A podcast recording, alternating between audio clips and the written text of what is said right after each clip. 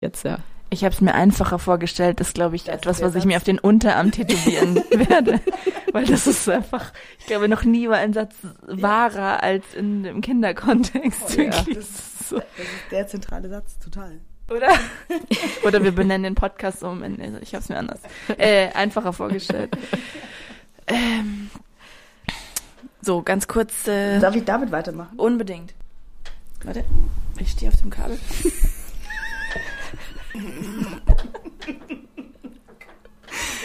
Cool. Jetzt lässt das Koffein nach. Merkt man das? Vielleicht Nö, gar nicht. Vielleicht machen wir mal ein Fenster auf. Deswegen muss ich jetzt mal kurz Koffein nachschütten. Ja, ja, ja. bitte unbedingt. Bitte schütt, trink nur. Dann kann ich auch kurz... Bitte schütt.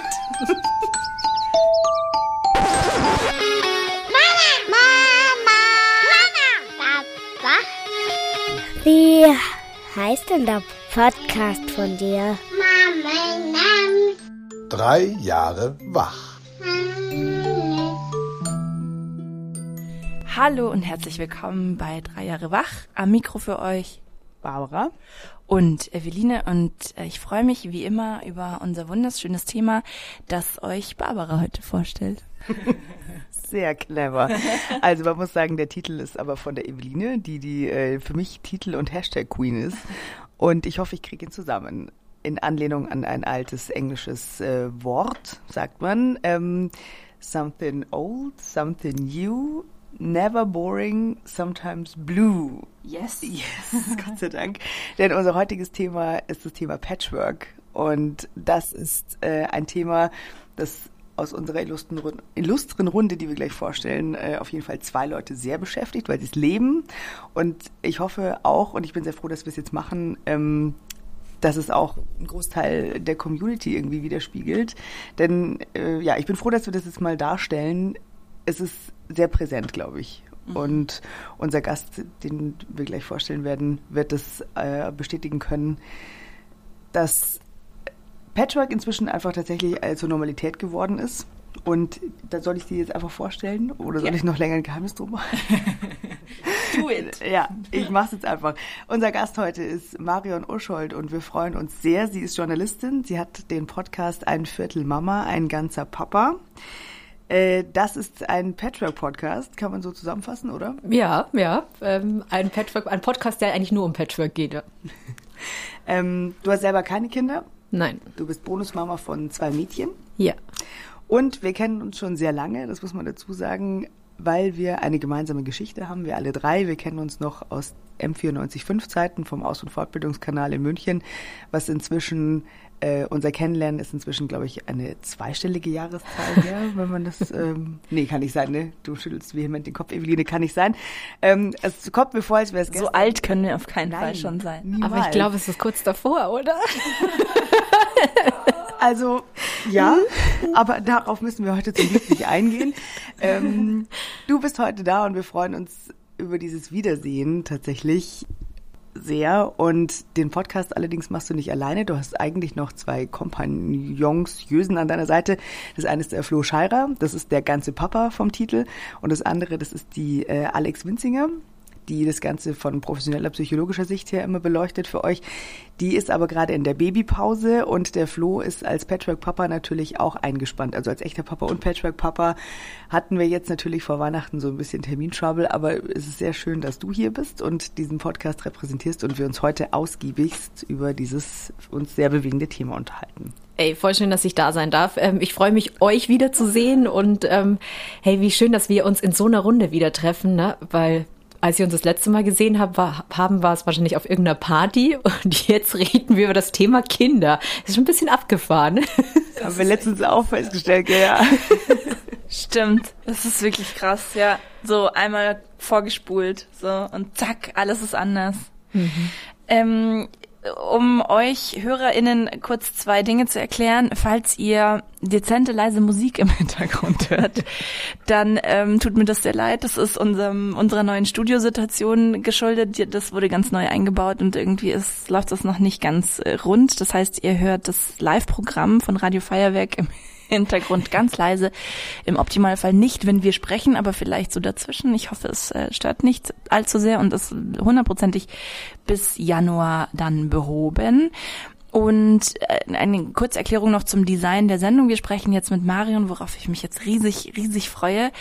Ähm, und dann im Nachgang haben wir noch einen ähm, kleinen Sidekick, Expertinnen, Gast, ähm, mit dem Barbara sich dann unterhalten wird, nämlich Kara Thiemann alteingesessene HörerInnen werden sie kennen. Wir haben mit ihr vor, ich würde sagen, anderthalb Jahren oder so schon gesprochen in der Sendung namens Lass mich nie mehr los, ähm, in der es um bindungsorientiertes Begleiten und Erziehen geht.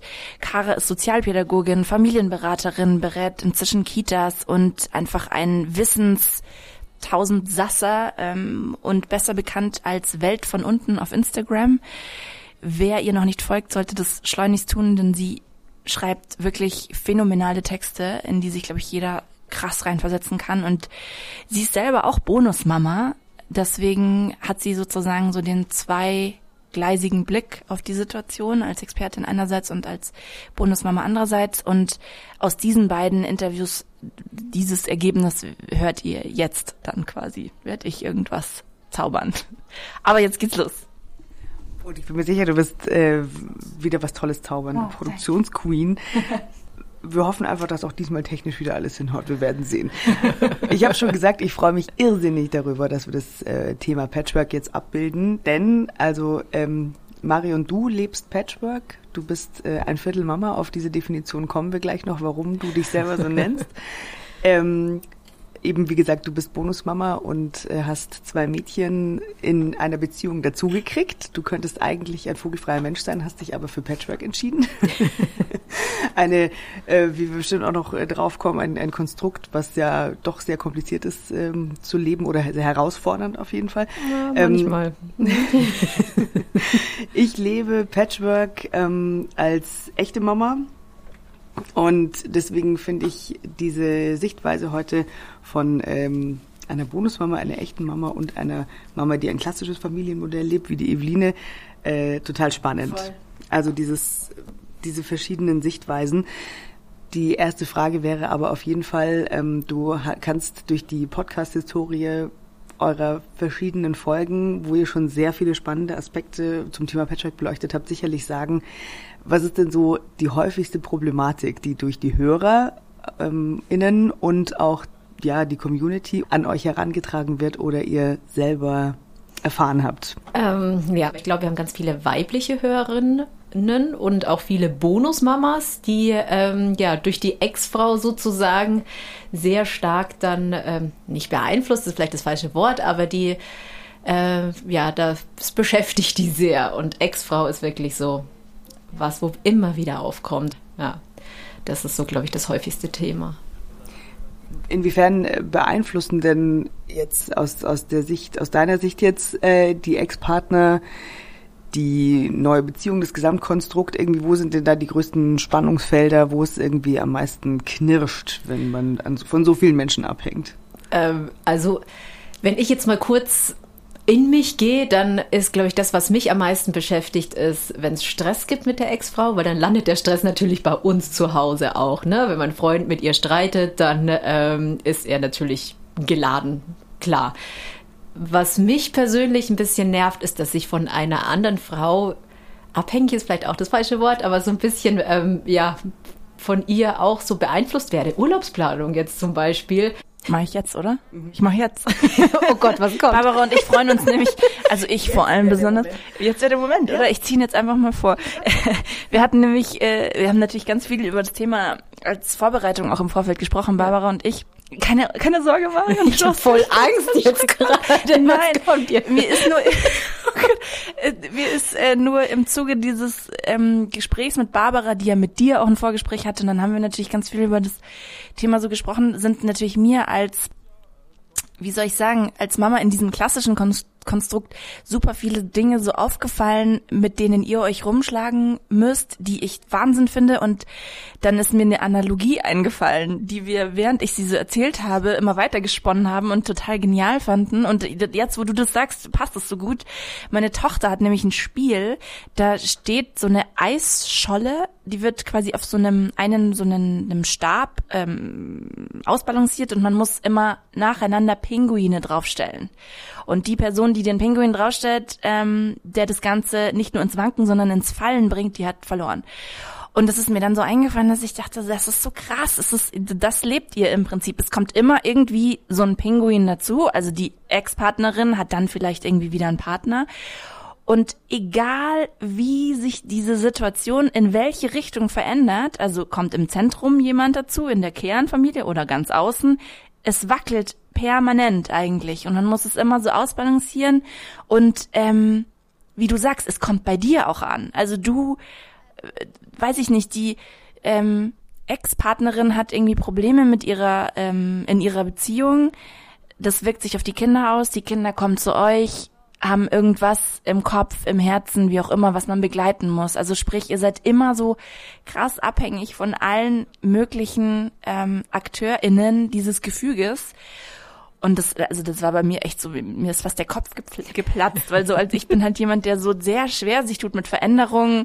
Und ich habe ganz viele Rituale mit meinen Kindern und ich bin in diesem Gefüge, so fühle ich mich so einigermaßen sicher und weiß, wo sind so die Punkte, wo es knirschen könnte, wo wird's irgendwie vielleicht problematisch, an was kann ich mich ranhangeln? Und das, das fühlt sich für mich so eben wie so, ein, wie so eine Eisscholle und man hat die ganze Zeit das Gefühl, okay, wenn ein guter Tag ist, dann wackelt's nur ganz leicht, es kann aber halt auch richtig krass ins Schwanken geraten. Und ja, das finde ich halt, wie du sagst, es ist Wahnsinn. Man lässt sich irgendwie auf einen Partner ein und plötzlich merkt man so, man ist so abhängig von eigentlich so vielen Leuten, mit denen man so über direkten Weg gar nichts zu tun hat, aber über Bande können die halt dein Leben völlig beeinflussen. Klar, wir hatten gestern Nacht auch wieder, es war relativ spät, da konnte die kleine Tochter nicht einschlafen, ähm, Tränen, weil was bei ihr zu Hause vorgefallen ist. Mhm. Und das, damit haben wir ja so im, im engsten Sinn nichts zu tun, was bei ihrer Mama passiert und ähm, ja, und dann hast du natürlich, merkst du, wie sie bei uns dann den Dampf ablassen muss oder auch dieses, diese tränenfreien Lauf lassen muss. Und da kannst du, ja, das ist ein super Beispiel. Ich sag immer, auch das ist irgendwie Patchwork ist auch wie so ein Meer. Ne? Es gibt Zeiten, da wird es dann wieder ruhiger, dann versteht sich äh, mein Freund mit der mit der Ex-Frau, dann ist es harmonischer und dann passiert wieder irgendwas, egal auf welcher Seite. Und dann plötzlich ist schwappt da ein Sturm über einen her, der mit so vielen Menschen da irgendwie ähm, ja, wo so viele Menschen dann plötzlich merken, so, okay, shit, wo kommt der jetzt her und ähm, warum und wieso und ja. Da ist auch, also da kommen wir später noch dazu, nur als kurzer Einwurf, da ist dann wahrscheinlich auch, äh, kommt das Thema Kommunikation einfach ganz stark ins Spiel, weil es ist ja, wie du sagst, da tappt man erstmal so ein bisschen, gerade mit kleineren Kindern, erstmal so ein bisschen im Dunkeln, so was könnte das jetzt ausgelöst haben? Man ist ja sowieso die ganze Zeit damit irgendwie beschäftigt zu denken, okay, was, was arbeitet gerade in ihr oder ihm, äh, was, was, was kommt da gerade irgendwie so hoch? Und wenn das dann auch noch was ist, wo man selber gar nicht dabei war oder da gar, gar keinen Einfluss irgendwie drauf hat, muss man ja erstmal sich hintasten, äh, und da die richtigen Worte dafür finden und erstmal überhaupt auf den Grund kommen und dann erstmal rausstellen, ach so, das ist gar nicht hier, das ist von da mitgebracht. Und dann ist natürlich da die Kommunikation umso wichtiger, dass man da vielleicht die Info mitbekommt, so hier kommen die Kinder und es kann sein, dass das und das noch Thema wird. Das ist natürlich auch wahrscheinlich nicht immer leicht, gerade wenn die Kommunikation zwischen den Ex-Partnern so ein bisschen mhm. holpert, oder? Hm, ja, voll. Also wenn da die Kommunikation schwierig ist, ich weiß auch nicht, manchmal wird es dann auch wahrscheinlich so sein, dass die Kinder vielleicht den einen oder anderen ausspielen. Ne? Also das, da brauchst du ja wirklich so intensiv die Kommunikation. Ich bin da jetzt nicht so tief drin und ich weiß nicht, in, in welcher Form sie es vielleicht schon gemacht haben oder machen werden, aber es ist auch normal. Ich meine, wir müssen uns ja nur als Kind selbst eher ähm, dran denken, wie war es damals? Haben wir auch natürlich mal Mama und Papa ausgespielt und ich glaube, da ähm, nutzt du es natürlich auch mal aus. Hey, bei der Mama darf ich das, wieso darf ich es bei dir nicht? Kam auch schon. Ähm, ja, und deswegen ist einfach so wichtig, dass man eigentlich alle immer kommunizieren äh, sollten und aber, aber wie anstrengend auch, oder? Ja. Also, weißt du, aber ich denke mir so, was ich jetzt, worüber ich gerade denke, jedes Mal, wenn wir hier im Podcast über ähm, über dieses bindungsorientierte Zusammenleben mit den Kindern sprechen oder bedürfnisorientiert, dann, dann, dann stößt man immer auf dieses, das Problem bei den Kindern ist nie das Problem. Also wenn es jetzt einen Meltdown gibt über, weiß ich nicht, falsch geschnittene Kartoffeln, dann ist nicht das das Problem, sondern es ist immer irgendwas dahinter. Und mir geht's ja schon so oft so, nach dem Kindergarten ist halt für mich eine totale Blackbox, da kann halt, wer weiß, was passiert sein, was sie jetzt sozusagen im Rucksack schon nachmittags mit nach Hause bringt, dann plötzlich ist passiert irgendwas und sie liegt eine Stunde am Boden und brüllt. Und bei euch sozusagen besteht das Leben ja dann noch aus dieser anderen riesigen Blackbox, die du und also das ich frage mich, kannst du das immer abstrahieren, weil mir fällt es ja schon so schwer dann zu, nicht zu sagen, ah, jetzt stell dich ja nicht so an oder das also ich habe jetzt gerade deine Schuhe falsch rum hingestellt, kannst du nicht mal klarkommen, so, sondern kann man da immer so auf Pause drücken, zurückgehen und sagen, okay, das Problem ist nicht das Problem, irgendwas wird passiert sein. Verstehst du? Aber das ist, ich finde mhm. das so anstrengend, das dann zu begleiten und sich dann immer zu fragen, okay, komme ich auf das Bedürfnis dahinter, komme ich auf das, ähm, das eigentliche Problem? Ja, ich habe das Gefühl, es kriegt dann schon auch ein bisschen mehr der Papa ab und ähm, mhm. ist okay. dann so dieser, dieser, wie soll ich sagen, dieses Blitzerbleiter. Ja, ja. Und ja. ähm, das macht es natürlich mir einfacher, mhm. weil, wie du schon sagst, du kannst, glaube ich, auch auch wenn es die Bonuskinder sind, die sind jetzt auch nicht die ganze Zeit bei uns. Und das ist schon eine Special Zeit auch noch. Die sind jedes zweite Wochenende da und ähm, in den Ferien. Und da ist, ist immer was Besonderes, wenn sie zu uns kommen, jedes zweite Wochenende, weil ja es ist eine spezielle Zeit. Ich glaube, wenn du einen Alltag hast, dann ist es nochmal was ganz anderes. Ich versuche mich auch inzwischen auch dann in solchen Konfliktmomenten auch rauszuhalten, weil dann kann ich nämlich nur verlieren. Das ist immer auch das Gefährliche. Du kannst einfach dann nicht sagen, ähm, ja nö, ähm, ähm, ähm, jetzt fällt mir gar kein Beispiel ein. Aber es ist ja, es ist einfach so, sich dann, glaube ich, wichtig auch rauszunehmen und dann den Papa auch machen zu lassen. Und also nicht als Elternteil agieren, meinst du? Genau. Mhm. Weil das ist dann das, das Schwierige oft dran. Ich weiß nicht, ich habe einmal dann auch gesagt und dann habe ich gemerkt, okay, ich mische mich jetzt zu sehr in die Beziehung ein. Ähm, hey, ich glaube, deine Tochter hat heute schon genug Süßes gegessen, weil wir irgendwie Kuchen gebacken hatten und dann hier und da und dort. Und dann habe ich gleich gemerkt, so, okay, das war jetzt ein falscher Moment und ich werde es nicht mehr ansprechen. Und in dem Moment sage ich auch, okay, ich gebe alles an dich ab, weil ich habe eine komplette andere Rolle. Ich habe jetzt nicht so die Mama-Rolle und ich glaube, das ist wichtig auch, dass man sich das auch immer wieder bewusst wird. Aber kannst du deine Rolle beschreiben? Also was ist dann deine Rolle? Heute Morgen kam die, kam die kleine Tochter zu mir und hat gesagt, ach, heute bist du irgendwie wie eine Freundin, irgendwie wie meine große Schwester. Dann sagt sie manchmal, heute bist du wie eine Freundin. Ähm, das Wort Mama hat sie noch nicht in den Mund genommen ist aber auch für mich okay, weil ich will die Mama nicht sein, ich kann die Mama nicht sein und ich will ja auch diese Rolle nicht streitig machen. Und ich habe auch immer gesagt, ich bin die ähm, Freundin von vom Papa. Und ähm, ich, die große Tochter ist dann schon ein bisschen mehr. Die hat auch den Titel, nämlich ähm, ja, erfunden sozusagen. Sie hat mal zu mir gesagt, du bist wie ein Viertelmama, weil wenn du eine Halbmama wärst, dann wäre es ja halb halb. Dann wäre meine Mama eine halbe und du eine halbe und es wäre ja irgendwie komisch. Also bist du eine Viertel und meine Mama so eine Dreiviertel und so. Das war irgendwann hat sie das mal so definiert und dachte ich mir so, ah okay. Ähm, sie nimmt das Wort Mama eher in den Mund, ähm, hat auch gesagt, es ist so ein bisschen wie, wie Familie, wenn ich da bin, ähm, weil ich auch mit da wohne bei dem Partner. Und insofern sage ich auch immer, okay, du darfst auch die Definition finden und wenn es mal anders ist, dann ist es für dich anders, ist alles okay. Und ähm, genau. Ja. Ich finde es voll spannend mit der Definition davon, wie man sich sieht jeweils als dazukommender Partner. Wie empfindest du denn das Wort Bonusmama? Ich finde das ein schöneres Wort als Stiefmama, weil bei mhm, Stiefmama ja. denke ich immer sofort an irgendwelche Märchen und das sind diese bösen Frauen, die reinkommen und die den Papa weggenommen haben und ähm, die immer ganz Böses machen, irgendwie total shit, ne? Also ja, du hast da voll die doofe Rolle.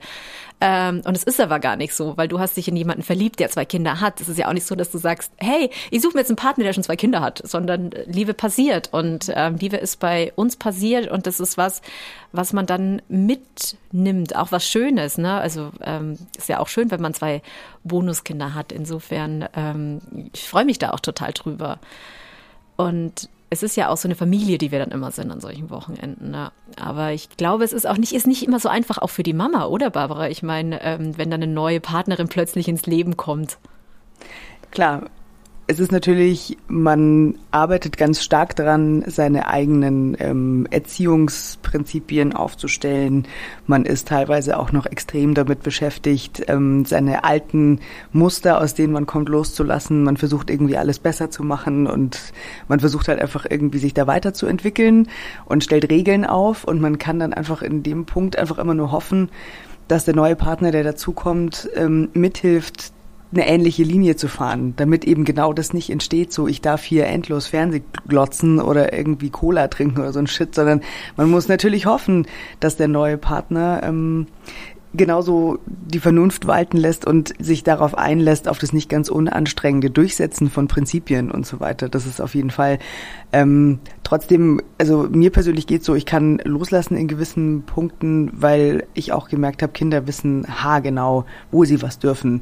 Also die Regeln zu Hause sind klar, da kann man mal ein bisschen versuchen dran zu rütteln, das ist ja auch völlig normal, das ist ja auch völlig okay.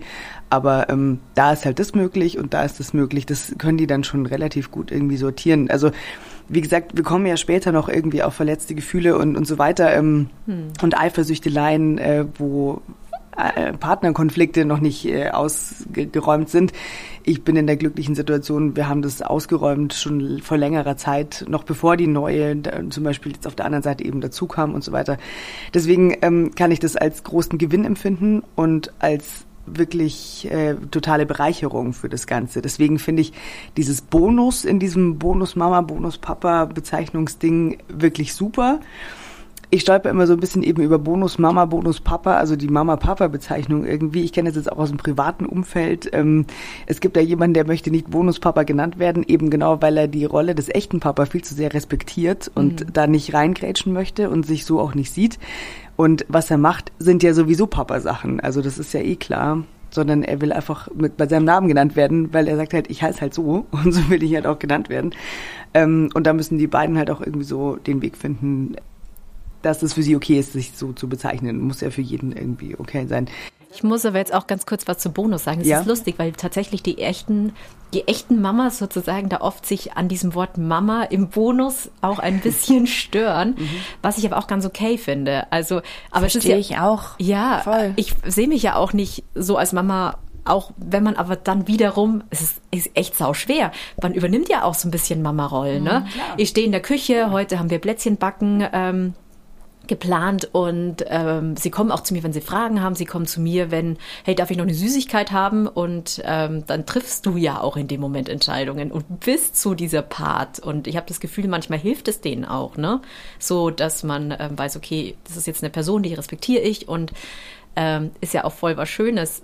Aber ich frage mich sonst immer, wie wie bezeichnet man es? Es gibt ja eigentlich sonst keine andere Bezeichnung, ne? Es ist total, total schwierig. Man müsste eine neu sich überlegen. Ja, voll. Also ich habe dazu zwei Gedanken. Ich, ich habe schon das Gefühl, dass Kinder ähm, das oft auch brauchen, eine bestimmte mhm. Bezeichnung oder eine Definition. Also wir kennen es ja alle, dass Kinder so Rituale und Wiederholungen und so sich da sozusagen entlanghangeln auch und das ihnen Sicherheit einfach gibt, ganz klar zu wissen, das ist die Marion, das ist meine Bonusmama. So, wisst ihr, was ich meine? Also, dass mhm. man das nicht so im luftleeren Raum wabern lässt. So, ja. Das kommt, glaube ich, voll auch aufs Alter an. Und das ist nämlich der nächste Punkt. Ich glaube, also kleinere Kinder brauchen das, glaube ich, mehr ja. als größere Kinder. Ähm, und das ist, glaube ich, auch das, was äh, mein zweiter Punkt, das wäre total spannend, auch die Kara zu fragen, weil da sehe ich das bei Instagram in ihren Stories immer so, die agiert komplett als Mama. Also die ähm, bringt den ich glaube, es ist ein Sohn ins Bett. Ähm, sie entwickelt Strategien für seine Wutanfälle. Also die, die nimmt ganz, ganz, ganz stark, ähm, geht die in Beziehung mit ihm. Ähm, ich meine mich aber zu erinnern, und das müsste man sie vielleicht mal fragen, dass die den aber eben schon kennt, seitdem er halt ein Baby ist. Hm. Dadurch, dass wir jetzt auch mittlerweile ja seit fast fünf Jahren zusammenleben, hat sich da, also haben sich da viele Unterschiede verwaschen, sage ich jetzt mal. Ich habe genauso viel zu sagen wie meine Frau, weil wir dankenswerterweise mittlerweile eine klare Linie fahren. Mhm. Das war total wichtig für uns. Das war wirklich, das, das war das Allerwichtigste, dass wir hier zu Hause eine klare Linie miteinander entwickeln und ein Wertebild von Erziehung entwickeln und dass wir uns einigen darüber, was ist okay im Umgang mit dem Kind, wie lösen wir Konflikte, was sind Strategien, die für unsere Familie gut funktionieren. Und da war es schon durchaus so früher, ne? ich meine, als das Kind zwei war, da war so Autonomiephase, Wutausbrüche, das war schon heftig. Jetzt haben wir ein Kind im Grundschulalter, jetzt sind die, sind die Konflikte ganz anders, da wird viel mehr ähm, ja, auf rationaler Ebene diskutiert, da werden Argumente ausgetauscht, aber als es noch Zeiten waren, wo sich das Kind einfach hingeschmissen hat, geschrien hat, ja, bevorzugt auch irgendwo in der Öffentlichkeit, und ich dann beispielsweise beobachtet habe, ähm, dass meine Frau sich da auf eine wenig sinnvolle Art und Weise verhalten hat oder auch mal ich, ähm, da haben wir das dann schon im Nachgang miteinander reflektiert, auf jeden Fall. Aber das hat sich dann echt verändert, durch das, dass wir viel im Nachgang besprochen haben, uns viel eingelesen haben, viel an uns gearbeitet haben, da viele Schritte gemacht haben, dass wir mittlerweile da echt gut füreinander da sein können und auch wirklich total auf Augenhöhe.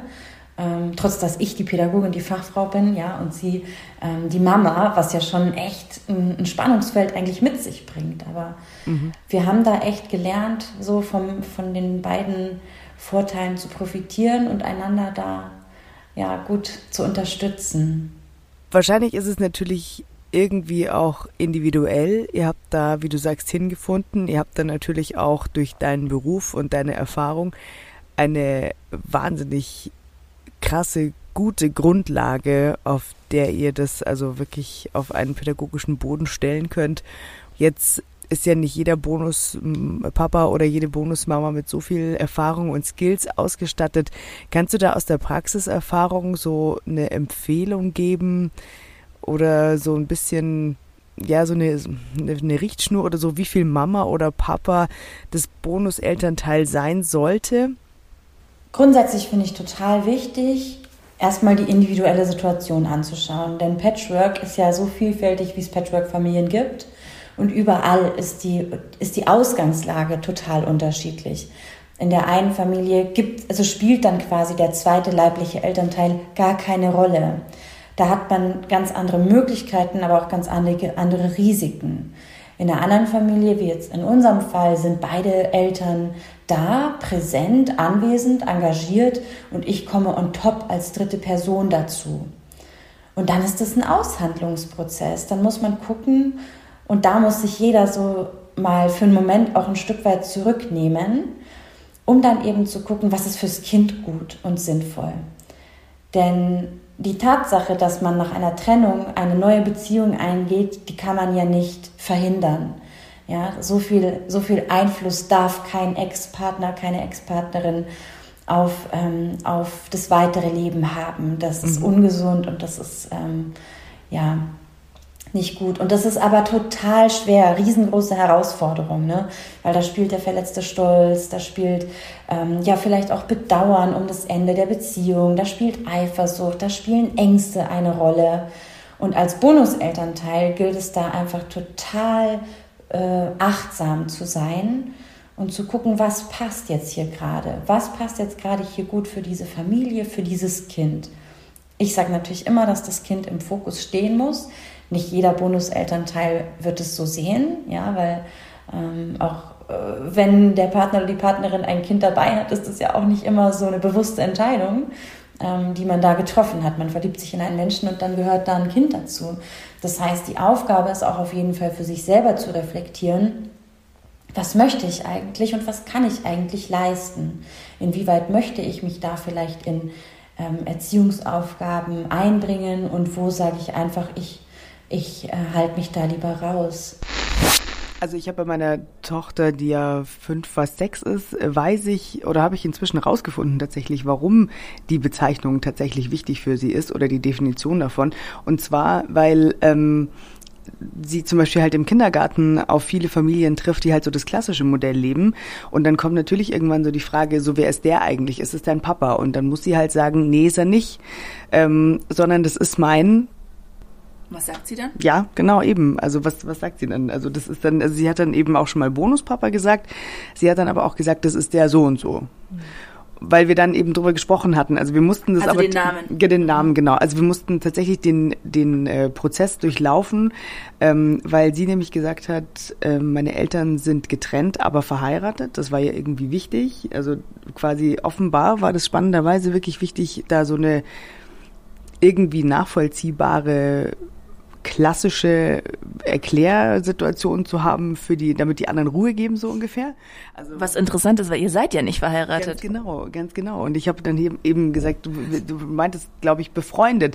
Aber das war dann ein Problem, weil ich habe gemerkt, ich habe ihr damit ähm, so ein sowas weggenommen in in der ähm, sie fühlte sich, glaube ich, irgendwie, oder sie fühlt sich in dem Moment so, als müsste sie sich irgendwie dafür rechtfertigen vor den Kindern aus den klassischen Konstrukten, was bei ihr zu Hause los ist, um das irgendwie zu erklären, damit die das auch verstehen. Und ich hatte, ich habe das Gefühl tatsächlich, dass sie halt die Klappe halten und äh, verstehen können, was bei uns los ist. Hat sie halt gesagt, verheiratet, weil sie offenbar gemerkt hat, dann geben die Ruhe. ah, verheiratet kenne ich, habe ich zu Hause. ähm, und das ist halt dann der so und so. Und dann war ich eben, und das ist dann auch eine, eine Frage für die Kara auf jeden Fall, also halt in, oder auch an dich, in dieser Situation, okay, ich will dir da nichts wegnehmen, aber natürlich muss eben es für jeden okay sein, wie er genannt wird und wie er definiert wird. Also, und wie gesagt, also, um nochmal darauf zurückzukommen, ich weiß, dass meine Tochter das braucht, um den anderen zu erklären, was bei uns, wie es bei uns ist, den Kindern, die keinen Patchwork kennen finde das eigentlich einen ganz dankbaren Begriff, weil das in meiner Wahrnehmung sehr positiv ist. Ne? Ein Bonus ist, ist mhm. was Tolles, ist was ähm, Zusätzliches. Wir haben aber in einer, also gerade so in den Anfängen, wo es einfach auch total wichtig war, so nach der Trennung und äh, ja, als es darum ging, das auch klar zu kriegen, dass ich niemanden ersetze, das nicht genutzt, sondern wirklich nur meinen mein Vornamen oder dann eben so die Freundin der Mama. Das ist jetzt bei uns nochmal speziell durch die gleichgeschlechtliche Beziehung, weil da viele irritiert waren und wenn ich alleine mit dem Kind unterwegs bin, denkt natürlich jeder, ich bin die Mama. Und dann haben wir, ähm, also habe ich mal mit dem Kind einfach selber das besprochen, habe gesagt, du wie, und da, da war, ähm, das war im Kindergartenalter. Und dann habe ich gefragt, wie ist denn das eigentlich für dich, wenn die das sagen?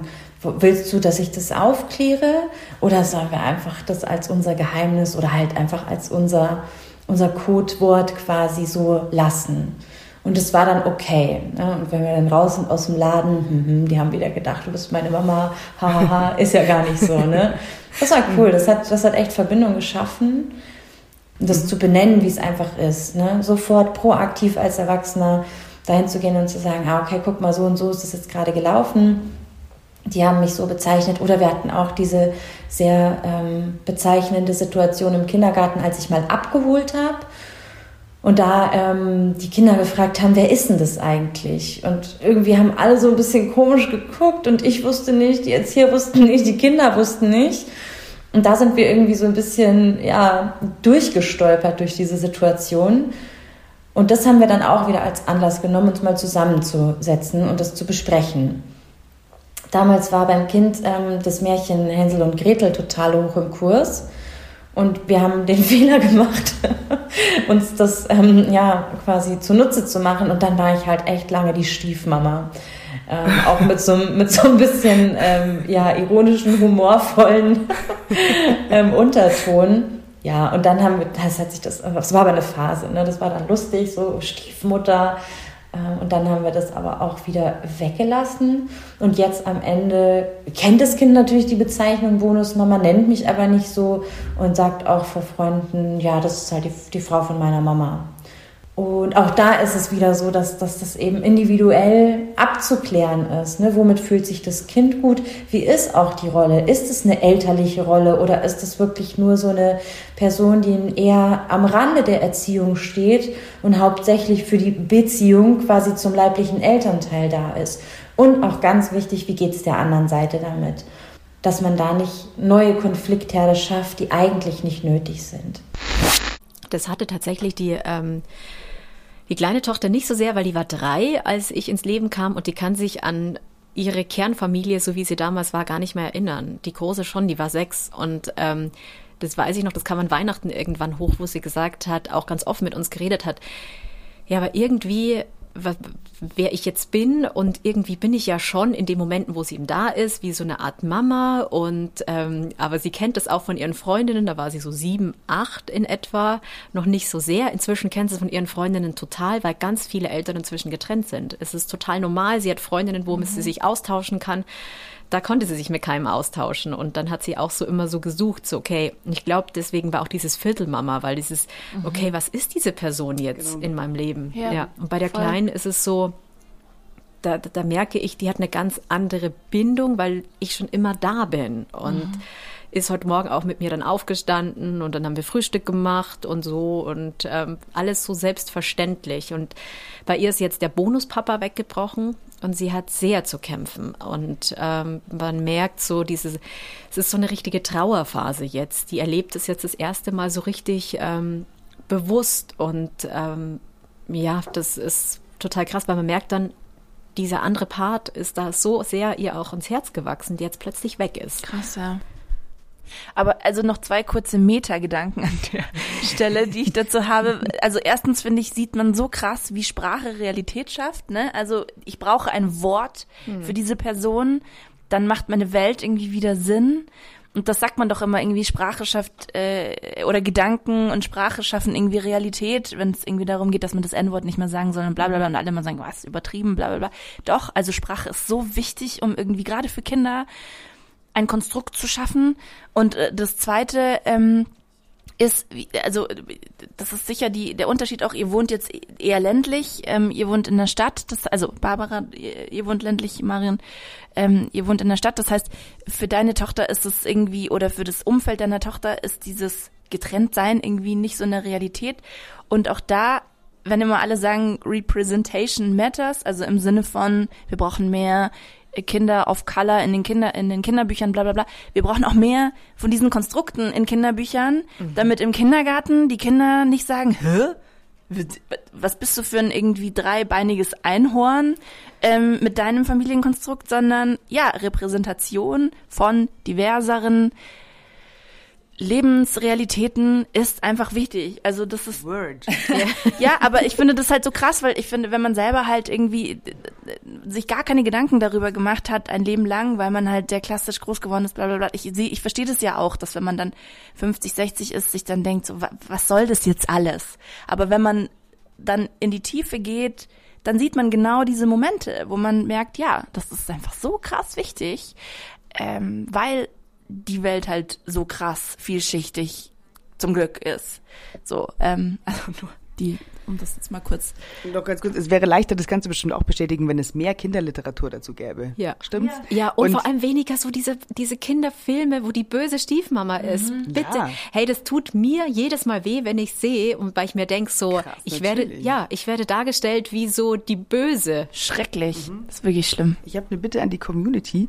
Wer, wer gute Literatur zu diesem Thema kennt, ich suche händeringend danach zu so Vorlesen und besseren Verständnis für die Kinder, das verständlicher und lebbarer machen. Äh, mit Buchtipps bitte immer gerne her damit, so auf Instagram. PN us, please. Oder auch äh, per Mail. Ja. Info at dreijahrewacht.de, glaube ich. Ich schaue noch mal und reich's nach. Okay. Ja, Viel Glück. Die Julia genau, viel Erfolg. Julia eingerichtet. Irgendwo kommt ihr raus, wenn ihr diese E-Mail-Adresse verwendet. Eveline dreijahrewach.de. Das geht auf jeden Fall. Ich gebe es weiter. Ja, super. Danke. Zur Kommunikation noch, um das abzuschließen. Genau, ihr hattet nämlich vor kurzem eine sehr spannende Sendung, die ich auch mit Vergnügen gehört habe, als die Gästin bei euch war, die selber ähm, drei Kinder aus drei verschiedenen Beziehungen hat, Patchwork total lebt Juristin ist, auch, ich glaube, systemische Familienberaterin mhm. und äh, sozusagen alle Aspekte kennt, die irgendwie mit Patchwork zu tun haben. Und die Frage, Grundfrage war ja ähm, Kommunikation innerhalb dieses Patchwork-Konstruktes, wer mit wem und so weiter. Das ist, glaube ich, auch eine Frage, die die Leute immer sehr bewegt. Ähm, also genau, bei uns ist es so, dass wir uns darauf verständigt haben, dass mein Ex-Partner und ich, dass wir die Kommunikationsachse sind, weil es das Ganze einfach leichter macht und dann jeweils in den Familien das so weiter kommuniziert wird. Aber genau, wenn wir wieder irgendwie bei Weihnachten, Urlaubsplanung und Geburtstagen sind etc., was war denn da für dich so ein ganz spannender Aspekt äh, aus diesem Gespräch oder ein guter Tipp, wie man die Kommunikation in diesem nicht ganz unkomplizierten, äh, herausfordernden Konstrukt verbessern kann oder am besten führt. Also ich meine, du sagst es, glaube ich, schon, die Ex-Partner müssen kommunizieren und ich darf als Bonusmama nicht in die Rolle der Kommunikatorin treten. Ähm, und das ist mir zum Beispiel auch super wichtig. Ähm, ich sage, ihr müsst kommunizieren, ihr müsst miteinander klarkommen. Ähm, und selbst da jetzt reinzukommen in dieses, äh, oder ja, wer, wer bin ich denn, um dann anzufangen, mit, mich mit in diese Kommunikationsblase zu begeben. Das wird ja nur komplizierter. Und ähm, das Allerwichtigste fand ich, was sie gesagt hat, man muss die Dinge, die in der Vergangenheit passiert sind, irgendwie aus dem Weg räumen, weil sonst tauchen sie und ploppen sie immer wieder auf. Und wenn sich Partner von damals nicht, ähm, nicht verstehen, dann oft, weil noch irgendetwas schwelt, weil noch irgendwas nicht verarbeitet wurde aus der gemeinsamen Beziehungen. Aber wer macht es denn? Also ich meine, ich weiß nicht, ob du mit deinem mit deinem Ex-Partner da so viel drüber gesprochen hast. Bei euch ist es wahrscheinlich klarer, weil ihr jetzt nicht so ewig zusammen wart und äh, nicht irgendwie über zehn Jahre intensivste Beziehung hatte, da fällt viel an. Also ich meine, wir kennen sie ja auch, je länger du in der Beziehung bist, desto mehr ähm, Wunden gibt's dann manchmal auch. Und wenn die nicht gekittet werden, dann hat, hat es die Eva Maria Herzog gesagt, wenn die nicht gekittet werden, dann wird es ein Leben lang in der Kommunikation eine Rolle spielen. Mhm. Und eben Bonusmamas, mischt euch da nicht ein. Das ist auch ganz wichtig. Aber hat sie gesagt, wie man es dann schafft, das zu kitten? Also ich meine, das ist ja auch oft leichter gesagt als getan, ne? Also man muss ja, wie soll ich sagen, es ist voll krass, aber klar, wenn Kinder im Spiel sind, du kannst halt nicht sagen, tschüss, du bist jetzt mein Ex-Partner, ich habe mit dir nichts mehr zu tun, du bist ja ein Leben lang an diese Person gebunden. Also natürlich ist es eigentlich, liegt in der Verantwortung der Erwachsenen, das irgendwie cool hinzukriegen, aber gab es da irgendwelche Tipps, außer jetzt irgendwie, weiß ich nicht, Paartherapie oder so? Ja, sie lebt äh, die gewaltfreie Kommunikation. Ähm, das hat sie als Tipp mitgegeben. Das macht sie auch ganz viel. Und so hat sie Haben auch zwei Sendungen dazu. Falls an dieser Stelle jemand äh, mit Kathi Weber sehr, also mega interessant und ich glaube tatsächlich auch sehr hilfreich. Entschuldige, dass ich dich jetzt unterbrochen habe, aber wenn man das implementieren kann und seinen Wortschatz da so umkodieren, dann ist das, glaube ich, ein totaler Gewinn. Aber es ist halt, es müssen halt beide auch wollen, ne? Mhm. Das ist genau der Punkt. Es müssen beide wollen und ähm, du selbst musst es aber auch wollen. Also du als Ex-Partner musst sagen, okay, ich frage jetzt mal nach, was sind die alten Wunden noch und hey, fühlst du dich gerade nicht gesehen und so weiter. Und in dem Moment müssen auch noch beide Bock haben, über dieses Thema zu reden. Also das ist ja, das ist ja schon unter ja, Mann und Frau manchmal sehr schwierig, auch in Beziehungen, ähm, dann den richtigen Moment zu finden. Das waren so Tipps, die sie weitergegeben hat, einfach mal nachzufragen, zu fühlen, woran liegt's? Also wurde ich vielleicht in der Beziehung nicht gesehen damals? Was löst denn bei dir die leibliche Mama in dir für Gefühle aus oder auch ähm, bei Gästen, die ihr hattet? Was ist da so? Mh, mm, weil ich könnte mir vorstellen, Eifersucht spielt da jetzt nicht bei dir persönlich, aber oft einfach eine Rolle, wenn man, ich habe die Eifersuchtsfolge auch gehört, wo der Flo erzählt hat, er hat an einem Abend, der irgendwie exklusiv für, für ihn und seine neue Partnerin reserviert war, zwei Stunden mit der ähm, Ex-Partnerin telefoniert. Sie haben zwar gestritten, aber trotzdem war dann die aktuelle Partnerin total sauer, weil sie gesagt hat, das ist unser Abend.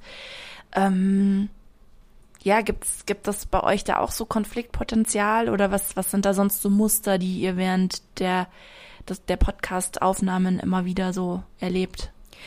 Ja, Eifersucht ist natürlich auch ein Thema. Ähm ich habe mich damit auch tatsächlich schwer getan und habe am Abend vor der Veröffentlichung des Podcasts mir überlegt, okay, äh, warst du jetzt zu ehrlich? Ich bin manchmal auch eifersüchtig und ich glaube, man muss sich einfach sagen, okay, es ist normal, wir sind alle Menschen und Eifersucht ist halt manchmal da und sich selber überlegen, okay, warum bin ich jetzt gerade eifersüchtig? Auf diese Reise habe ich mich auch schon versucht zu begeben und ich habe gemerkt, dass mir es schon auch manchmal weh tut, weil vielleicht mein Papa nicht so da war für mich und ich nicht so viel Zeit mit ihm verbracht habe und er immer busy war und ähm, immer zu tun hatte und ich es mir so gewünscht hatte, auch als Kind, dass wir gemeinsame Erlebnisse haben, dass wir gemeinsam Unternehmungen machen. Und das kam bei uns ein bisschen zu kurz. Und also entschuldige, bei dir ist es eher die Eifersucht auf die Kinder, ne, als auf die Partnerin, oder?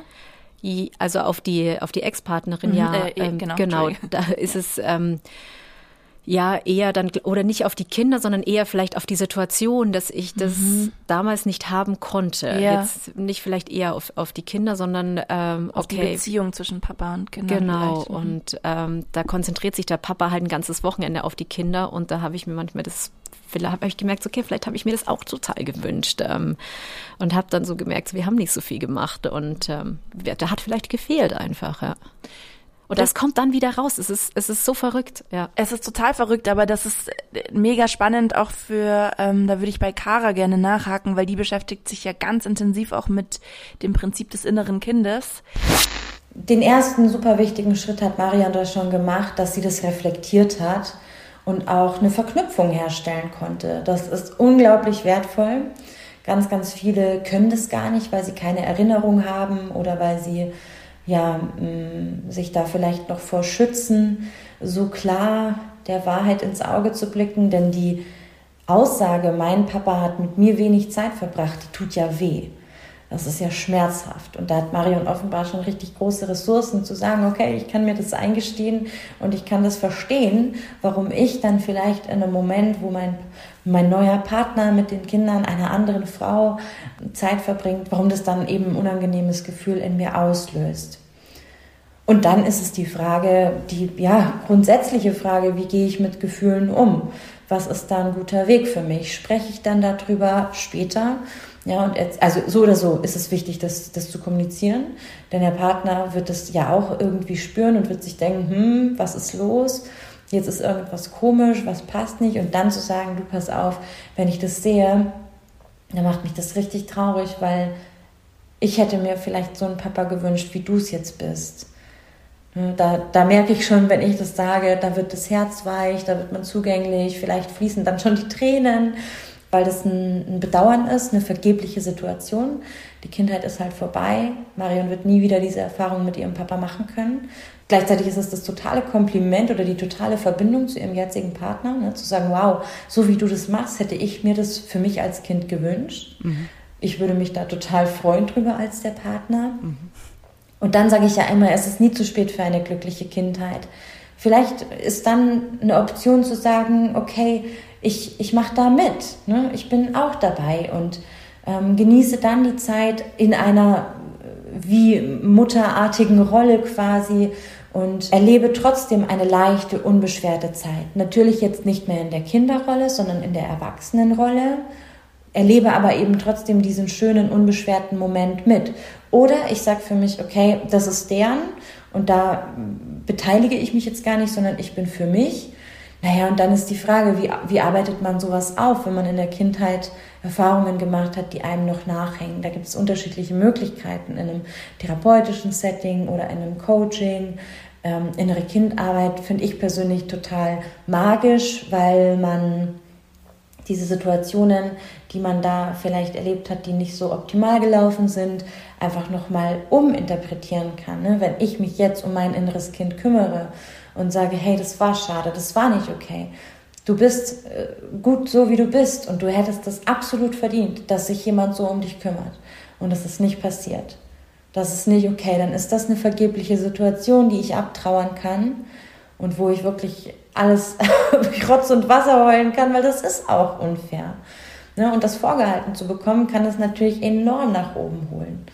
Und dann kann ich das aber auch loslassen und meinen Frieden damit schließen. Dann komme ich in, ins, in die Einfühlung.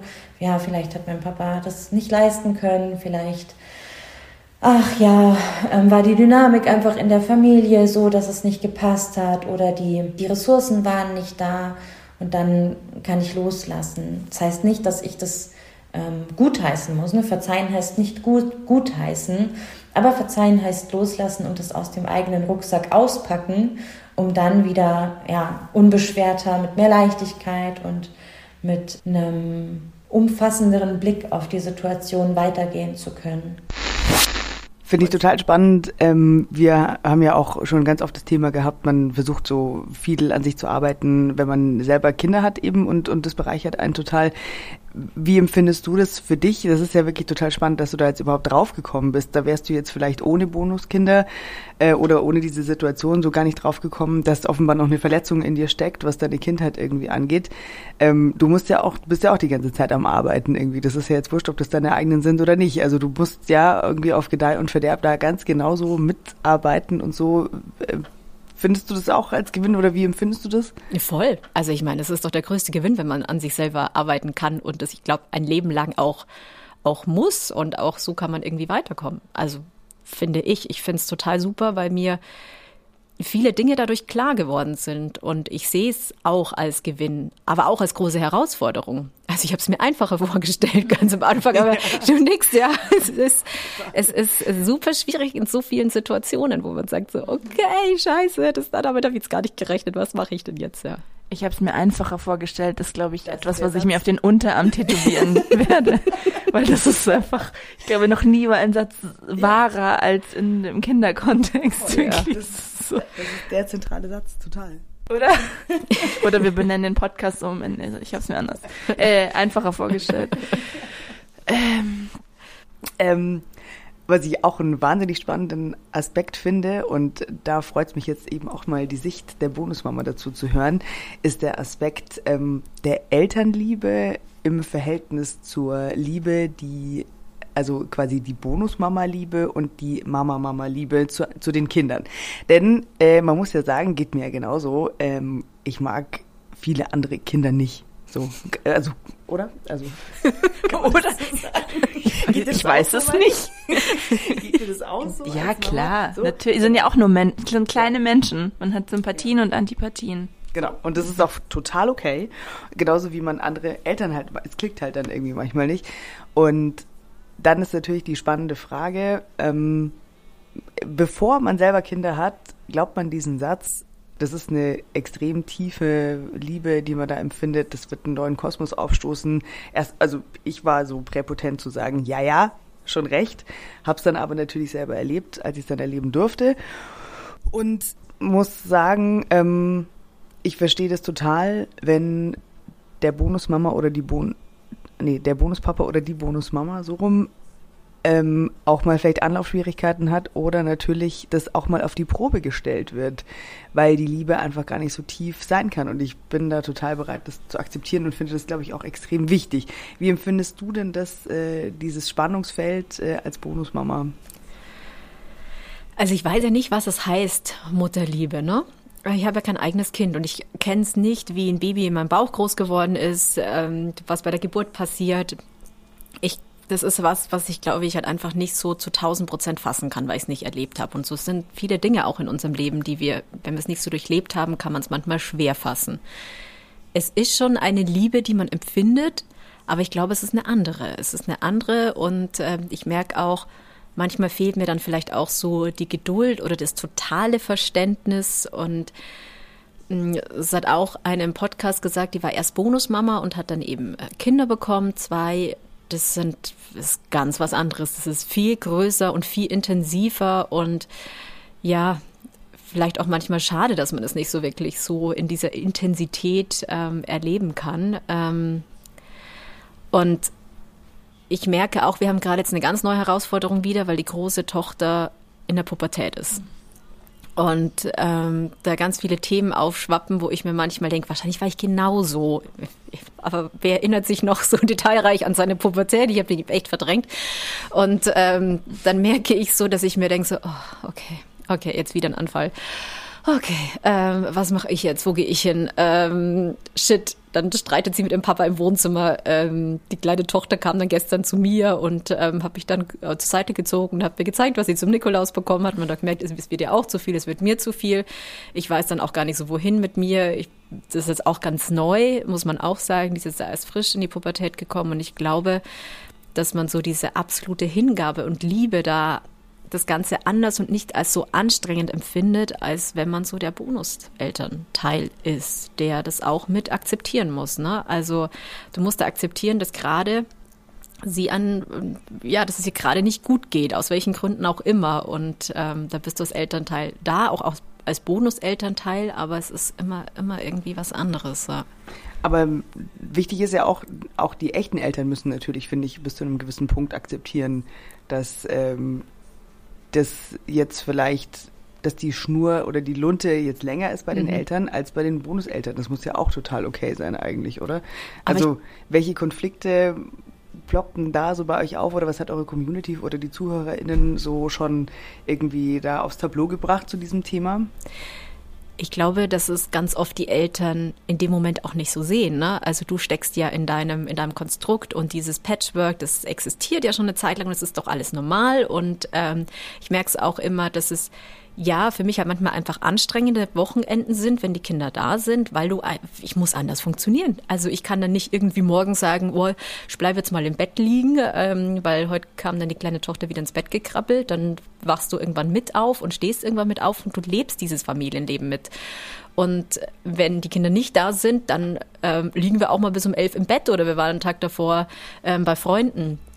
Und ähm, dieser, dieser Switch dann auch plötzlich wieder. Also du musst es dann auch mitleben und dass es manchmal als so selbstverständlich gesehen wird vom Partner, das ist manchmal auch schwierig. Und ja, und das ist auch, was unsere Community ganz oft ähm, bewegt total, dass, dass du ja Aufgaben übernimmst, das wird dann nicht gesehen, es wird ähm, das hat letztens auch, das fand ich total bewegend, eine, eine Bekannte gesagt, die hat gesagt, so, sie ist so dankbar über ihren neuen Partner, dass der so da ist und immer diese Aufgaben so ohne Wenn und Aber übernimmt und diesen, diese Papa-Rolle in der Zeit ja annimmt und abholt und so weiter. Ich kenne auch von einer anderen Bekannten, es ist in die Brüche gegangen, weil eben der der Partner nicht so intensiv mitgearbeitet hat und dann funktioniert das auch nicht. Und ähm, ja, da so seine Rolle auch zu finden, und das bin ich gleich im nächsten Thema, dieses Thema Rolle, welche Rolle hast du inne? Und das ist auch mit, wovon uns echt viele berichten und wo, ja, wo viele auch so das, ja, wie soll ich sagen, so Problem haben. So, was, was, was bin ich denn in diesem Konstrukt? Ich stelle es mir aber vor allen Dingen auch schwierig vor, wie du jetzt auch sagst, dass so eine Beziehung dann in die Brüche geht. Finde ich völlig plausibel, weil wenn man, weil das wäre jetzt auch meine Frage gewesen, wie man damit umgeht, wenn man merkt, der neue Partner, die neue Partnerin wird vielleicht gar nicht so richtig warm mit den Kindern oder auch nicht notwendigerweise mit den Kindern, sondern mit der Situation halt einfach, weil es ist so eine Riesenverantwortung auch. Ich meine, so ein Menschlein irgendwie mitzuformen, ähm, die Grund, klar, die Grundbedürfnisse irgendwie zu erfüllen, wie Essen, Waschen, aufs Klo gehen. Ich meine, da hast du, äh, da habt ihr ja auch irgendwie eine Folge, wo doch ähm, ein Bayern 3 Mitarbeiter, glaube ich, äh, oder BR-Mitarbeiter erzählt, als er das erste Mal irgendwie mit dem Kind auf die Toilette musste, dass, als es groß musste, irgendwie so, das ist halt irgendwie auch erstmal ein Fremder für mich. Es ist ein Kind, aber es ist ja trotzdem irgendwie ein fremder Mensch.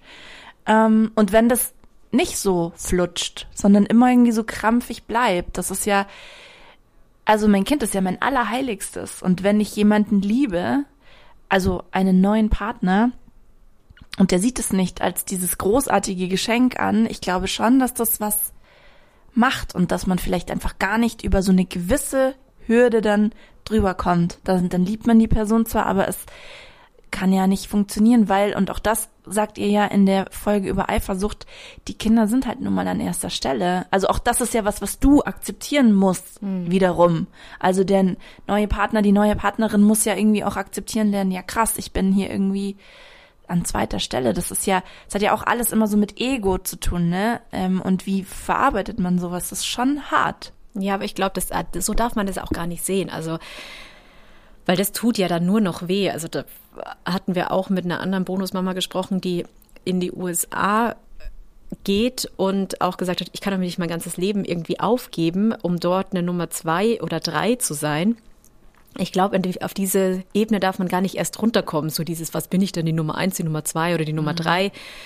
Ähm, ich glaube, das Wichtigste ist einfach zu sagen, okay, die Kinder stehen woanders zu ihrem Papa als ich. Ich bin die Partnerin und das sind die Kinder. Das sind zwei unterschiedliche Rollen mhm. und ich muss es doch nicht gliedern. Ähm, ist die, die Person die Nummer eins oder die die Nummer zwei und die die Nummer drei, sondern jeder ist vielleicht in seiner Art und Weise die Nummer eins. Ich glaube auch das Wichtigste ist, dass alle sich gesehen fühlen. Ja. Und dass man genau das so positiv angeht und das irgendwie so akzeptiert. Also wie du sagst, du als Bonusmama oder wie es ich eben erlebe mit einem Bonuspapa, ähm, dass man halt einfach sieht und, und das auch anerkennt und auch dafür Danke sagt. So, ich sehe, was du tust und das mhm. finde ich toll. Und ich glaube, damit ist erstmal schon so viel geholfen.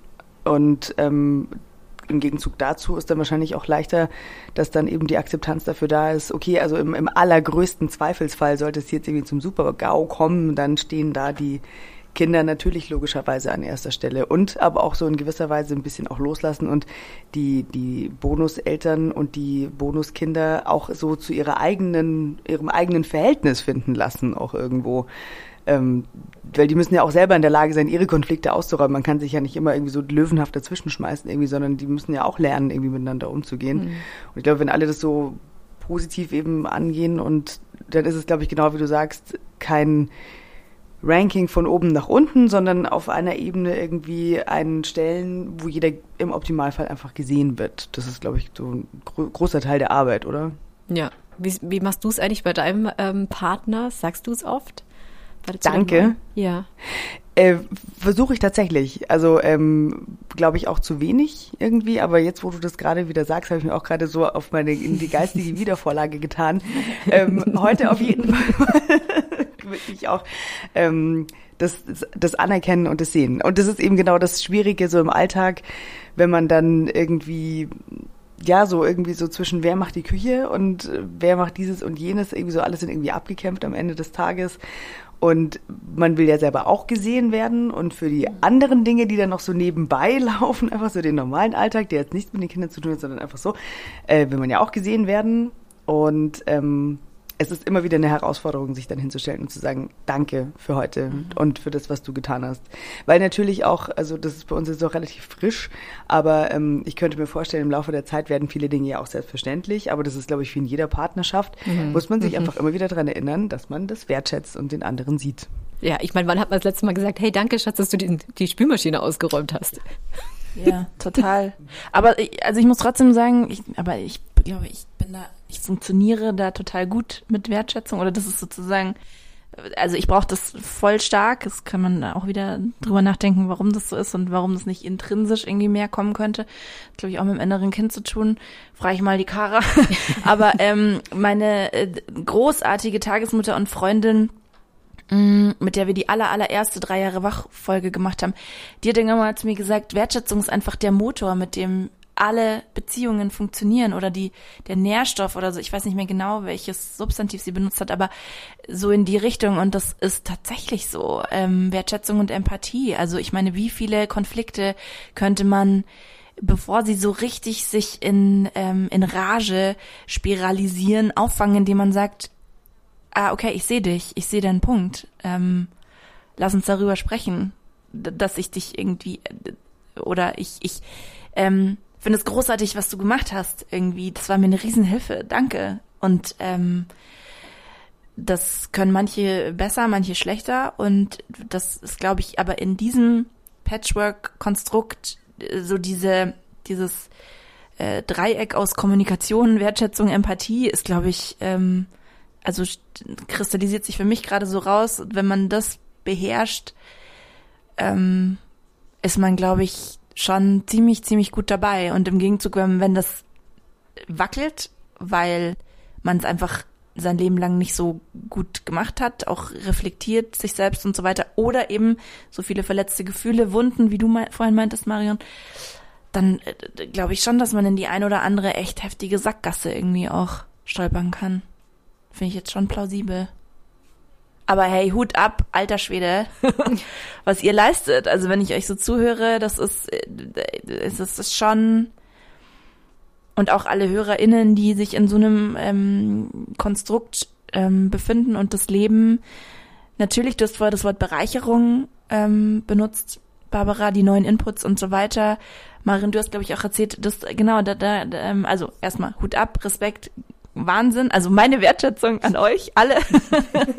und die kommt wirklich, wirklich von Herzen, ähm, wo wir schon dabei sind. Ähm, aber da fällt mir auch ein, was du, Barbara, glaube ich, im Vorgespräch erzählt hast zum Thema Bereicherung, dass deine Bonustöchter ähm, sich auch ganz viel so an dir orientieren, ne? Und dich so als, weil du meintest vorher, manchmal bist du irgendwie große Schwester, manchmal Freundin. Ähm, wie sieht es im Alltag aus? Weil das, das klang so süß, was die Barbara mir da erzählt hat.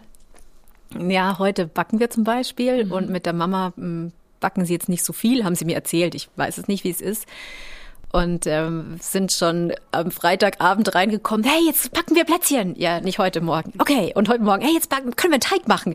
Ja, nee, lass ihn unseren Nachmittag machen. Aber der muss doch noch gehen. Nee, ähm, wartet mal jetzt hier, easy. Und äh, merke ich schon, das ist halt so was, was sie mit mir machen und mit mir machen können. Oder ähm, dass ich dann, ich habe die große Tochter mal mitgenommen auf dem Flohmarkt abends und ähm, hat sie auch gesagt, oh, ich war noch nie auf dem Flohmarkt, so auf so einem Mädelsflohmarkt und dass wir Klamotten shoppen.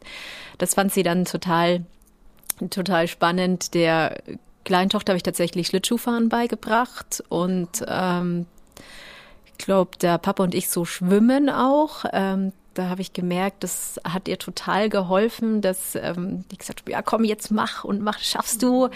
Und das war ein schönes Erlebnis, auch so ein erstes Mal zu bekommen. Ne? Das erste Mal fährt die alleine Schlittschuh und das darf ich jetzt erleben. Ich glaube, es ist für eine Mama wahrscheinlich mega hart, oder? Wenn das Kind nach Hause kommt und sagt, Mama, ich kann Schlittschuh fahren. Das kommt auf das erste Mal an, ehrlich gesagt. Also was einem da wichtig ist, okay. tatsächlich. Weil ich finde das nämlich super schön, was du sagst. Ich äh, das ist ja das, es geht ja so viel im Alltag unter. Man hat ja so viele Pläne, was man mit den Kindern machen möchte mhm. oder so. Aber jemand, der dann da von außen dazukommt und die Frische mitbringt äh, mhm. und da jetzt echt den Nerv hat, das zu tun, ich bin da so dankbar für diese Bereicherung. Und ähm, also zum Beispiel auch, ich weiß nicht, ob das, ich bin bei gespannt, so perspektivisch, wie das mit Jungs so ist, aber ähm, meine Tochter und ich haben natürlich auch immer wieder so, ähm, also wir reiben uns schon auch mhm. stark aneinander irgendwie. Und da gibt es dann so Momente, da würde ich ihr gerne was beibringen. Also Thema Schwimmen eben lustigerweise. Äh, da haben wir im Sommer probiert, dass ich da vielleicht mal bin jetzt nicht der geduldigste Mensch bei sowas, ehrlich gesagt, aber ich habe es versucht, aber es ging null, weil sie einfach auf mich nicht gehört hat. Und ähm, der Papa oder ein Schwimmtrainer würde genau das gleiche sagen wie ich, aber da wird's dann gemacht und äh, dann kann sie es. Und mir ist im Prinzip, am Ende ist mir wichtig, dass sie schwimmen kann. So. Mhm. Ähm, ob ich dir das jetzt beigebracht habe oder jemand anders, der da einen anderen Zugang zu ihr hat, weil sie jetzt in dem Moment sich darauf irgendwie lieber einlässt, ist mir dann ehrlich gesagt wurscht. Es gibt so ein paar Sachen, da bestehe ich drauf, die kommuniziere ich dann aber auch ähm, an, an meinen Ex-Partner. Zum Beispiel, was, was ist dir wichtig, dass ähm, du das erste Mal hast? Ja, also das ist natürlich dadurch, dass, meine, dass ähm, meine Tochter hauptsächlich bei mir lebt, ist es ja wirklich so, ich hatte so unglaublich viele erste Male. So, mhm. das, sei es die ersten Worte, die ersten Schritte und so weiter. Also ist die, die, die richtig entscheidenden ersten Male lagen ohnehin bei mir. Deswegen, ich kann mich wirklich nicht beschweren. Und äh, davon ausgehend bin ich einfach total happy, dass er ihr das Fahrradfahren beigebracht hat zum Beispiel. Da hatte ich nämlich nicht die, es war auch sowas, wo ich nicht die Geduld hatte, das hat bei uns null gefunzt. Dann hat er ihr das beigebracht und dann hat es gefunzt. Und das Ergebnis ist, wir können mit dem Fahrrad rumradeln. Ist doch geil. Mhm. Also so genau. Ähm, oder so kulturelle Sachen halt irgendwie. Da wären mir ein paar erste Male noch irgendwie wichtig und halt auch, dass es immer altersgerecht bleibt. Also, dass mhm. er nichts macht, was sie jetzt irgendwie überfordert oder irgendwie zu krass für sie ist. Ähm, dass wir uns da halt einfach daran halten. Das wäre mir persönlich jetzt echt wichtig. Ja, ja und ich denke mir so, ich finde als Bonusmama nehme ich es mir jetzt mal raus, vielleicht auch mal mit ihr auf den Flohmarkt zu gehen und dann kamen wir erst um halb zehn Uhr abends nach Hause. Und dann war mein Partner schon sauer, aber dann habe ich gesagt so, ja, aber hey, also bei mir darf sie das halt jetzt. Yeah. Also ich bin ja nicht nachts um halb zwölf nach Hause mhm. gekommen und ähm, er kann jetzt auch mal kurz sauer sein, aber ich habe zu ihm gesagt, nee, aber komm, das war jetzt unsere Zeit und jetzt war es halt. gepierst und war auch nicht besoffen, also entschuldige.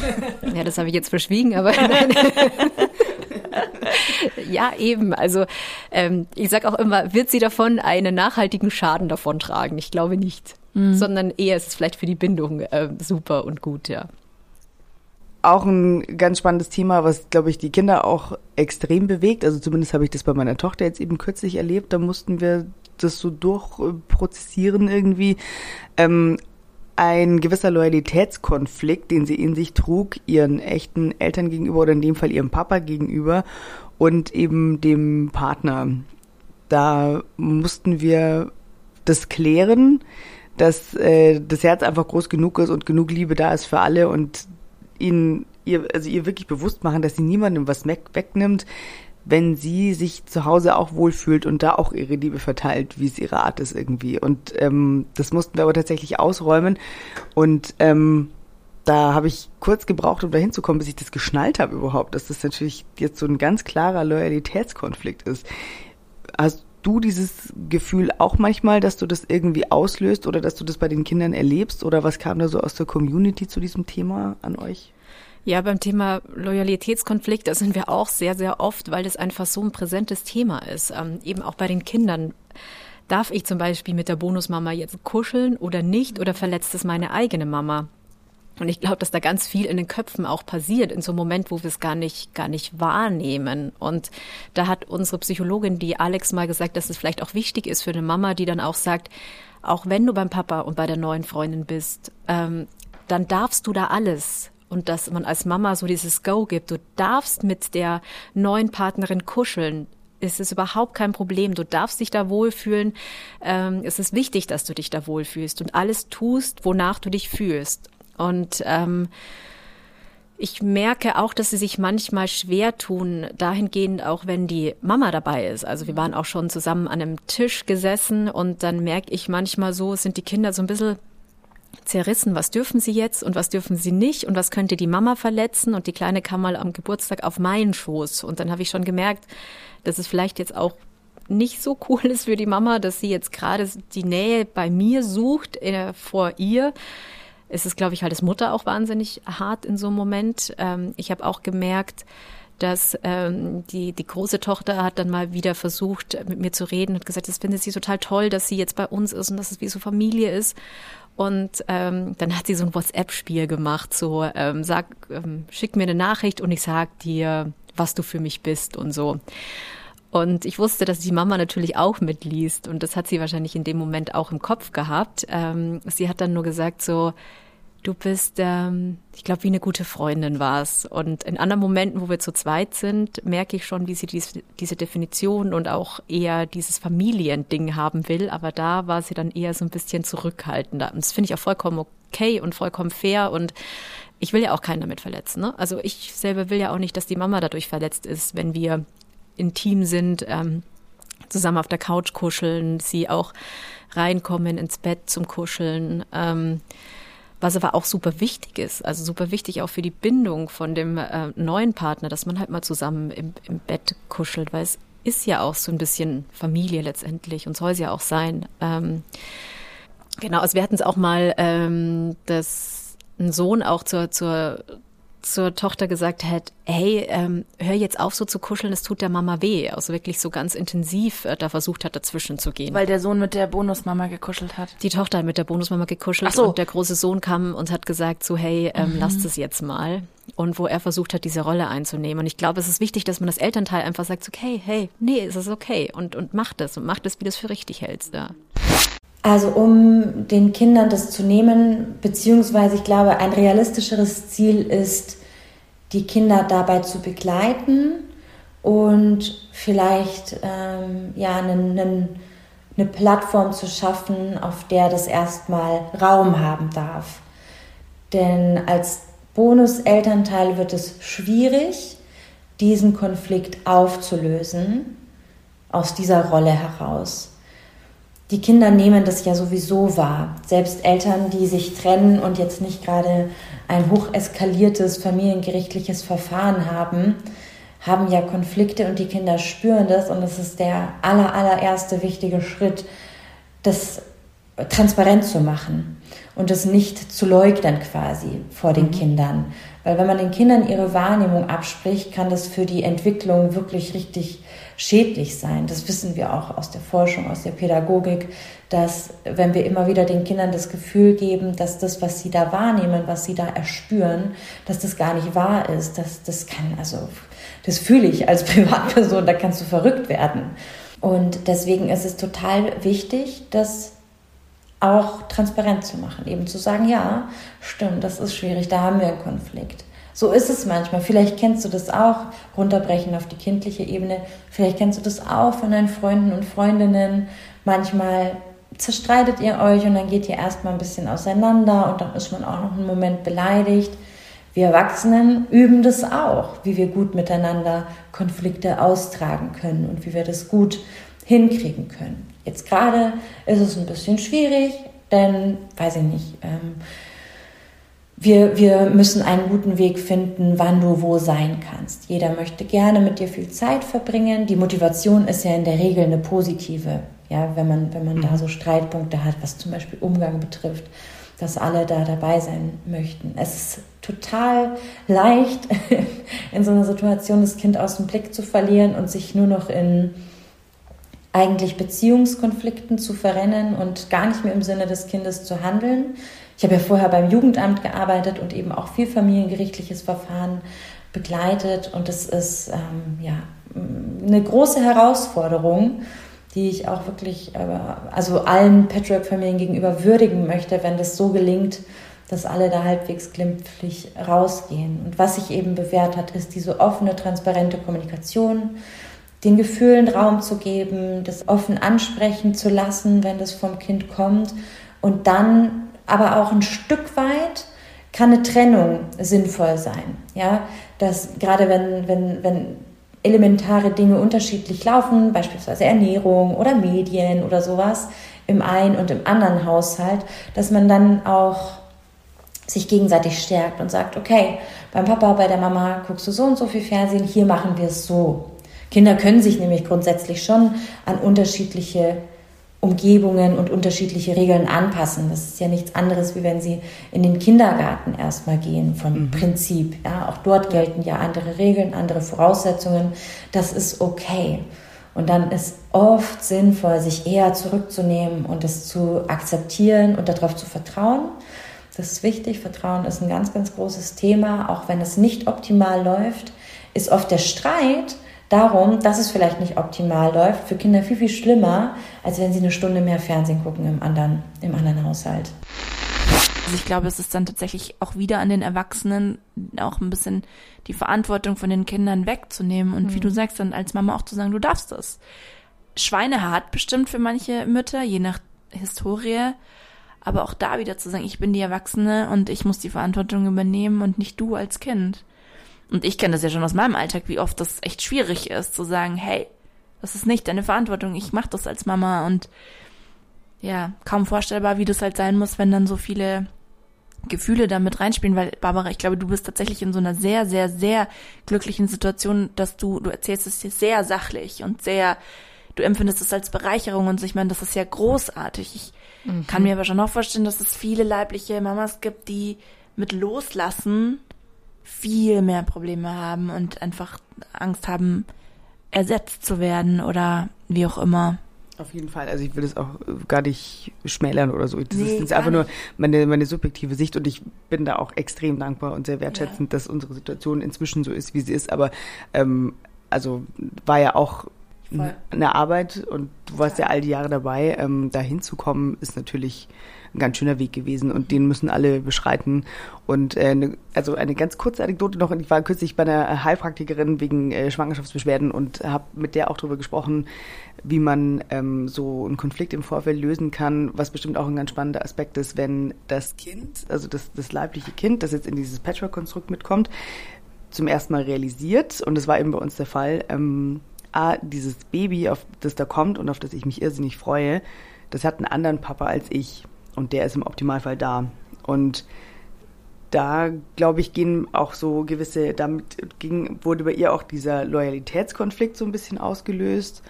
Ähm, damit gingen jetzt so viele Denkprozesse los, die wir jetzt gerade so irgendwie am Aufdröseln sind und auch eben mit, mit ihrer Hilfe und im Gespräch mit ihr. Und ähm, das Lustige war, dass sie dann ganz viel von sich mehr mir erzählt hat, äh, da sie also schon viele, viele Jahre weiter, aber mal in einer ähnlichen Konstellation gestartet ist, wie wir jetzt gerade sind. Und die ist aber so richtig, ähm, die hatten es richtig hart. Und die hat da richtig hart dran arbeiten müssen. Und inzwischen ist sie aber wirklich an einem Punkt, äh, wo sie das alles so langsam, wo sie das alles so langsam auflöst. Und sie sagt halt einfach ganz klar, und das ist jetzt so an die Community da draußen, an alle, die irgendwie mit Patchwork zu tun haben oder sich wirklich darauf einlassen und daran arbeiten und damit strugglen oder es auch einfach nur leben. Dieser riesen Respekt und diese trotzdem Bereicherung dafür, dass man sich für dieses extrem herausfordernde Lebensmodell bewusst entschieden hat und da durchgeht und sie sagt aber ganz klar, das ist für die Kinder und auch für die Erwachsenen, wenn sie sich damit beschäftigen und wenn es dann irgendwie klappt, eine so krasse Bereicherung und diese Kinder stehen einfach so krass da dann, weil die einfach schon von sehr früh so viel handeln mussten irgendwie. Und sei es Resilienz und alles Mögliche, was damit reinspielt, die gehen, können da, wenn alle sich ein bisschen Mühe geben, einfach so richtig gestärkt rausgehen. Und das würde ich so als ähm, Appell und große Wertschätzung und auch ein, hey, wie krass, was wir hier alles stemmen, wie geil und wie krass man da rausgeht einfach auch. Ähm, mit so einem richtigen Stolz, ich bin da so richtig beseelt aus dieser Sitzung raus und dachte mir, ja krass eigentlich. Mhm. Aber es lohnt sich einfach so dermaßen für die Kinder, für die Erwachsenen und es ist so ein Entwicklungsprozess. Seid einfach stolz auf euch und, und ja, vergesst dabei die Wertschätzung nicht. Und hey, krass, was ihr Mamas leistet. Also muss ja. ich echt sagen, äh, Hut ab. Also ich krieg's ja jetzt nur teilweise mit, was es heißt, Kinder zu haben. Und also wirklich, äh, mein, mein, mein größter Respekt. Danke. Oh Gott, ich muss? Oh Gott. Wir brechen an dieser Stelle ab.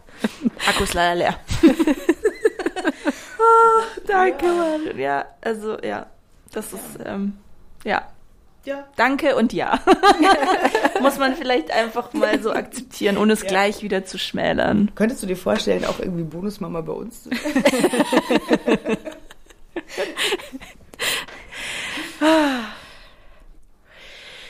Ja, das ist, es fällt mir total schwer, gerade jetzt in dieser so schönen Stimmung, ähm, dieses wunderschöne Gespräch ähm, abzubrechen. Aber ähm, es bleibt mir noch zu sagen, vielen lieben Dank, Marion, für deine Zeit. Und Danke ähm, euch. dass du dir auch die ganze Zeit parallel das, die Sendung auf den Ohren gegeben hast. Das war gar nicht so schlimm. Ganz wie ein bisschen tapfer. das Radio in der Küche, als ob es gerade so läuft. Ja, stimmt, stimmt. stimmt, ja, hast recht. Ähm, vielen Dank an euch alle fürs Zuhören. Wir sind diesmal, also ich zumindest noch ein Stückchen gespannter auf eure Reaktionen. Vielleicht habt ihr auch Lust, uns zu erzählen, wie ihr das handelt, wie ihr das so macht. Ähm, eure Gedanken, Gefühle zur Sendung. Und ansonsten hören wir uns in vier Wochen wieder. Je nachdem, was da aus der Community jetzt so aufploppt, ähm, finde ich, kann man auf jeden Fall sagen, und es wäre mir persönlich auch ein Anliegen, weil wir uns ja auch über die Jahre auch so weiterentwickeln und so und dieses Thema bestimmt noch nicht in all seinen Aspekten irgendwie besprochen ist. Es kann auch total gerne nochmal irgendwie behandelt werden, wenn ihr euch das wünscht, denn ähm, ich habe immer noch das Gefühl, wir könnten stundenlang weitersprechen, oder? Also. Ja, absolut und wie gesagt, es geht um Sichtbarkeit, es geht um Sichtbarkeit von diversen ähm, Familien, von diversen Paarbeziehungen und einfach ähm, Dinge, die außerhalb der in Anführungsstrichen Norm ähm, laufen. Ähm, und deswegen möchte ich euch auch einmal mehr den fantastischen Podcast von Marion auch noch ans Herz legen ähm, am Ende. Ein Viertel Mama, ein ganzer Papa. Wahnsinnig bereichernd, finde ich, ihn anzuhören super, super angenehm zu hören und ein riesengroßer Tipp. Ich pack's euch auch noch in die Show Notes. Und ja, für die Blumen. Ja, äh, absolut, absolut äh, von Herzen und danke dir fürs Kommen, liebe Marion. Danke für die Einladung und ich will jetzt eigentlich gar nicht nach Hause gehen. Wir trinken jetzt noch eine Cola, genau. Bis bald, ihr Lieben. Ciao. Ciao. Tschüss. Drei Jahre wach. Das Abenteuer Familie. Immer am dritten Samstag im Monat auf Radio Feuerwerk. Und zum Nachhören auf Spotify, Apple Podcasts, Deezer und überall da, wo es Podcasts gibt.